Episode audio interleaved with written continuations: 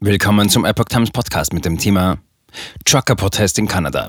Polizei nimmt Anführer der Corona-Blockade in Ottawa fest.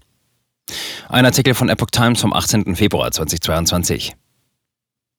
Die Polizei in Kanada hat Anführer der seit rund drei Wochen andauernden Blockade in der Hauptstadt Ottawa festgenommen. Wie auf den von Demonstranten am Donnerstagabend im Netz veröffentlichten Videos zu sehen war, wurden zwei Organisatoren der Corona-Proteste von Polizisten in Gewahrsam genommen. Die Polizei machte damit von den Notstandsbefugnissen der kanadischen Regierung Gebrauch. Trudeau hatte sich am Montag auf Notstandsbefugnisse berufen, um gegen die Protestkonvois vorzugehen. Ottawas Interimspolizeichef Steve Bell hatte den Protestierenden am Mittwoch ein Ultimatum gestellt und mit Festnahmen gedroht, falls sie nicht das Stadtzentrum räumten. Am Donnerstag hatte er die Polizeipräsenz im Parlamentsviertel deutlich erhöht.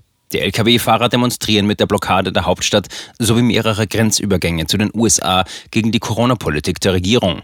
Aus Furcht vor der drohenden Festnahme hatten die Organisatoren am Donnerstag ihre Anhänger aufgerufen, nach Ottawa zu kommen. Gleichzeitig hatten sie ihren Durchhaltewillen bekräftigt.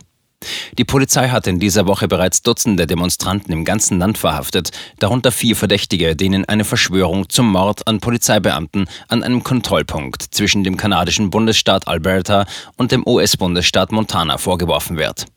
Die Aktionen der Lkw-Fahrer hatten aus Protest gegen die Impfpflicht bei Grenzübertritten begonnen, die Mitte Januar von Kanada und den USA eingeführt worden war.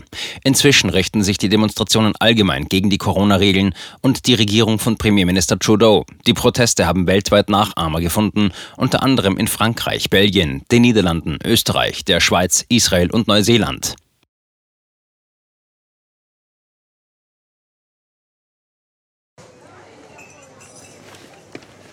Bis Brot ich ess, das Lied ich sing.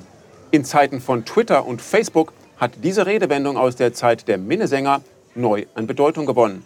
Bis Brot ich ess, das Lied ich sing bedeutet in der Medienwelt, dass Zeitungen die Interessen derer vertreten, die sie bezahlen.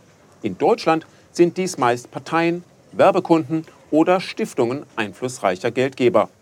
Die Epoch Times ist frei von allen solchen Einflüssen und steht allein in der Verantwortung derer, die sie finanziert, nämlich Ihnen, unseren Lesern. Die Epoch Times bietet Ihnen einen investigativen Journalismus, der Tatsachen aufdeckt und sich nicht von einer Agenda oder politischen Korrektheit einschränken lässt. Wenn auch Ihnen wirklich unabhängige und unzensierte Informationen wichtig sind, dann finden Sie diese in der neuen Wochenzeitung der Epoch Times.